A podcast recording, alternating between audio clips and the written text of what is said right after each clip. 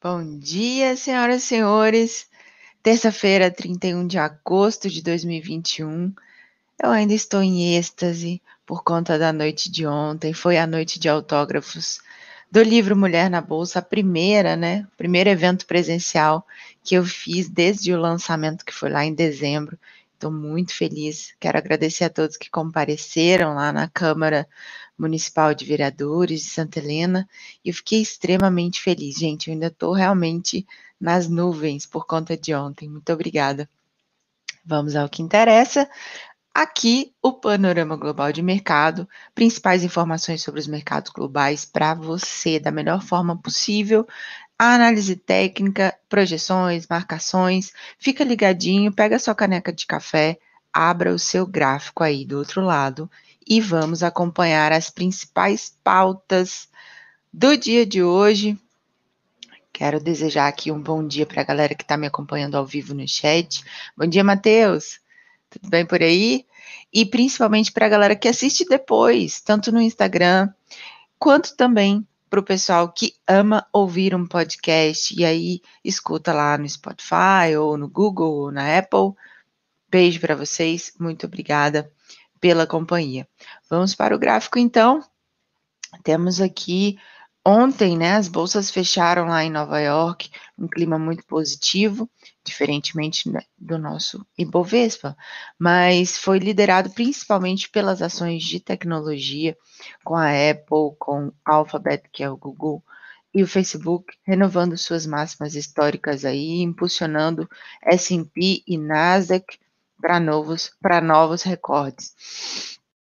O S&P subiu 0,43% e Nasdaq 1,12%, enquanto Dow Jones caiu 0,16%, de olho aí principalmente na variante Delta. O barril do petróleo WTI para outubro subiu 0,68% e o Brent para novembro 0,74%. Mercado aí do petróleo de olho na reunião da OPEP+, e também no furacão. Bom, vamos para o gráfico. S&P futuro renovou, gente. Eu quero dizer que ontem nós erramos, né? Muito, muito erramos, erramos aqui no panorama. Disse para vocês que o S&P, a próxima, o próximo nível de resistência seria nos 5,532 e ele fechou nos desculpa, 4,532 e ele fechou nos 4,533, então erramos aí por um ponto. a gente fez a marcação aqui ontem, fechando aí, renovando as máximas, seguindo a tendência de longo prazo, seguindo a tendência de alta e também permitindo que a gente diga sempre a voa S&P vá para cima por gentileza. Então, temos aí as marcações de suporte nos 4,440. 4,477 e 4,450. Resistências nos 4,541, que é o próximo nível de pivô, e 4,571. Olha isso, gente, em cima na mosca. Muito legal, né? Lembrando que não é feitiçaria, é análise técnica. Na Ásia, os principais índices acionários fecharam em alta, o índice Nikkei no Japão em alta de 1,08%, o Xangai Composite em alta de 0,45% e o Dow Jones Xangai 0,58%. Na Europa, o índice de referência alemão, o DAX, está tá operando uma pequena baixa aí de 0,21%. O índice francês, CAC 40, em queda de 0,27% e o Eurostock 50 em queda de 0,17%. No Brasil, o pregão ontem, né, Bovespa fechou em queda e no 119,739. Ah, na mínima do dia, o preço tocou exatamente, olha isso, gente, deixa eu dar um zoom. Olha isso, tocou exatamente em cima da média móvel de 200 períodos e as nossas marcações continuam para o IBOV. Olha só, é, resistências aí em 121,010 e 122,817 e regiões de suporte ali em 118,809 e 117,734. O ajuste está em 117,976. O Brasil que continua aí nessa lateralização, principalmente do Ibovespa, né, por conta dessas tensões entre os poderes, novas críticas aí do presidente Jair Bolsonaro aos ministros do STF e esses embrólios aí políticos e fiscais que a gente tem. Maiores altas do Ibovespa na sessão de ontem foram lojas americanas PN em 2,86% e americanas ON 2,69%.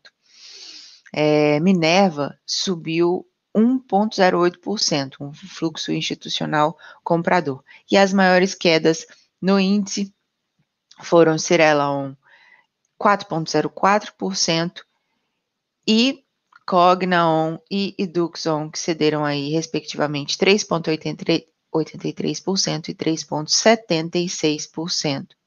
Alô, Matheus! Bom, galera, principais marcações, então, para o dólar, desculpa, para o mini contrato de índice, o INV21, que sessão de ontem que fechou em queda, fechou em 120.630 e o preço está bem lateral aqui nessa região, né? Como a gente observou. A mínima do dia veio exatamente é, nessa região que a gente viu ontem, né, de marcação aqui, segue a tendência de longo prazo de alta, mas esse movimento aí tá também lateral. Os alvos projetados aí é, de suporte são em 119, 678 e 118, 843, e as resistências em 121,027 e 122 mil. O ajuste está ali em 121,345. E se o preço voltar acima dos 121, desculpa, se ele voltar acima dos 121,027, pode buscar a média móvel ali de 200 períodos. Galera, vamos falar então de dólar futuro. E olha só, olha só que interessante que fez esse movimento aqui do gráfico. Fechou em alta de 0,10% no 5,208 e o ajuste está ali no 5,192. Vocês estão percebendo que eu estou trocando aqui um pouco, né? Os números no dia de hoje. Ele testou o mesmo ponto de mínima do início do mês e voltou a subir o exato nível de suporte que eu tinha marcado para vocês aqui ontem no panorama, que é ali nessa região, o suporte em 575 e 537 na região de marcação mensal que está em vermelho. Lembrando que ele continua trabalhando naquele mesmo range que a gente viu desde o mês de julho, agosto, né? E agora vai iniciar o mês de setembro amanhã, eu acho que vai continuar aqui nessa região, não está com muito é, espaço aí para alvos muito longos, digamos assim, né? É, trabalhando ali acima dos 5,269, ele pode buscar a média móvel de 200 períodos em 5,328. Isso aí, 5,328. Vamos falar de mini dólar, que na segunda fechou em queda 0,40 em 585.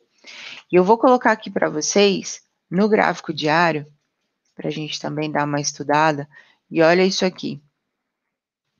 Observem esse detalhe, olhem essa marcação de nível de suporte que a gente comentou ontem, que seria o próximo nível ali, 578.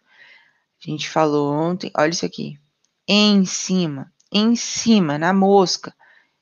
Senhoras e senhores, de novo. Ajuste está em 592. E na sexta-feira passada, eu tinha comentado com vocês que se o preço trabalhasse ali abaixo dos 5,250, poderia ter novas quedas, e de fato aconteceu. Então, temos ali a marcação de suporte que continua muito forte ali no 578 e 571. E as resistências em 5,229 e 5,269. Essas são as marcações aí para o mini dólar. Ó, detalhe, Dólar. Sempre que eu falar em dólar, você vai lembrar da sua carteira de longo prazo. Parte dela tem que estar, gente, no mercado americano de forma direta e não apenas através de fundos ou BDRs. Faça isso de forma direta, em dólar. E como que você faz isso? Aqui na descrição do, do vídeo tem a plataforma mais acessível para o mercado americano, que é a Stake, da qual eu sou embaixadora com muita honra, e você usando o código Mulher na Bolsa, em 24 horas, se você fizer o primeiro depósito de até 500 reais, você ganha uma ação norte-americana. Então, você já começa a sua carteira ganhando, tá bom? E é automático, você envia o seu dinheiro da sua conta corrente para a sua conta na stake em reais e o câmbio é feito de forma automática para dólares. Olha, olha que bacana. Use o código Mulher na Bolsa através desse link aqui e coloque parte do seu capital em dólar. Vamos aos destaques para essa terça, terça-feira. Confiança do consumidor americano de agosto e o índice S&P Case-Shiller de preços residenciais. Na zona do euro sai a prévia da inflação ao consumidor desse mês e o desemprego na Alemanha. E no Brasil também sai o desemprego da PNAD contínua de junho e o resultado do setor público consolidado de julho. E os indicadores de incerteza da economia e de confiança empresarial da Fundação Getúlio Vargas. Na China, à noite sai o PMI industrial e amanhã também será atualizada a carteira do índice MSCI no Brasil. O PMI, que é um indicador que mede a atividade econômica de um país a partir das pesquisas mensais realizadas por alguma empresa. Vamos então aguardar esses dados. Quero mandar um beijo para a galera que estava aí no chat ao vivo, Luizinho, Matheus, Luiz e Marcelo. Dia de rolagem para o dólar, vamos que vamos, bom dia. Excelente pregão a todos. Muito obrigada pela companhia de vocês e até amanhã. Fiquem todos com Deus. Fui!